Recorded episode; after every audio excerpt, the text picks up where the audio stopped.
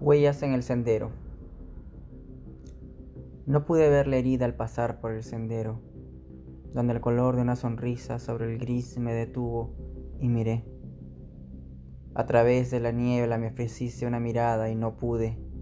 No reparé en los daños donde las dudas persisten. Recorrieron susurros nuestros cuerpos, en noches donde el tiempo nunca cubrió con su marca letal Creímos olvidar la insolencia de nuestro egoísmo. Confundidos por el miedo a perdernos, nos perdimos.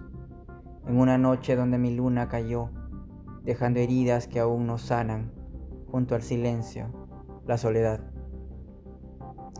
Ya no vivo por las noches como una bestia en su nocturnidad. Han llegado las mañanas a cubrirnos del exceso. La mentira de aceptar esta distancia como el dolor de algún mal crónico del que no escapamos que nos consume como un temor, una distancia que perdura, nos aleja y nos condena.